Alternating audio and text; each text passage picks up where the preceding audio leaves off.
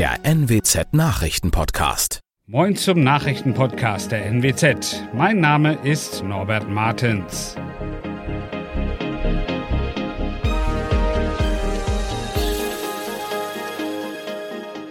Und das sind unsere regionalen Nachrichten. Telegram-Gruppe um einen Batzischen Ahner wollte Karl Lauterbach entführen. Lehrerin mit Querdenken-Verbindung ist nicht mehr am Norder Gymnasium und Cyberangriff legt Bremer Windenergieunternehmen lahm. Terrorverdächtige aus einer Telegram-Chatgruppe wollten Bundesgesundheitsminister Karl Lauterbach entführen. Darunter auch ein 42 Jahre alter Mann aus Batzischen Ahnen. Bei einer bundesweiten Razzia wurden jetzt mehrere Mitglieder der Telegram-Gruppe festgenommen.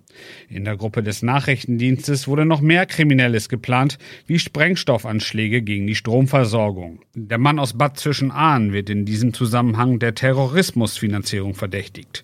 Er soll den Kauf von Schusswaffen finanziert haben.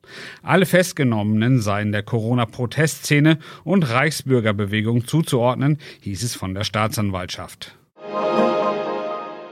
Im Januar hatte eine Lehrerin am Norder-Ulrichs-Gymnasium mit ihren Verbindungen in die Querdenkerszene für Wirbel gesorgt.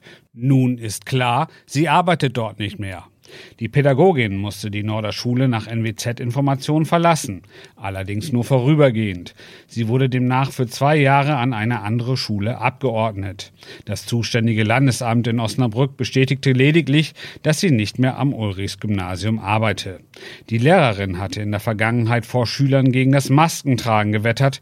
Außerdem hatte sie in einem Brief, der auch der NWZ vorliegt, Falschaussagen über die Corona-Impfung gemacht. Ein Cyberangriff legt derzeit die Rechner des Bremer Windkraftunternehmens Deutsche Windtechnik AG lahm. Das Unternehmen bestätigt, dass es bereits in der Nacht zu Dienstag zu dem Angriff gekommen sei. Daraufhin wurden alle IT-Systeme runtergefahren.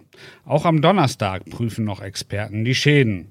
Wir fahren nicht wieder hoch, bevor nicht alles durchgeprüft wurde, sagte Pressesprecherin Sarah Pirk am Donnerstag.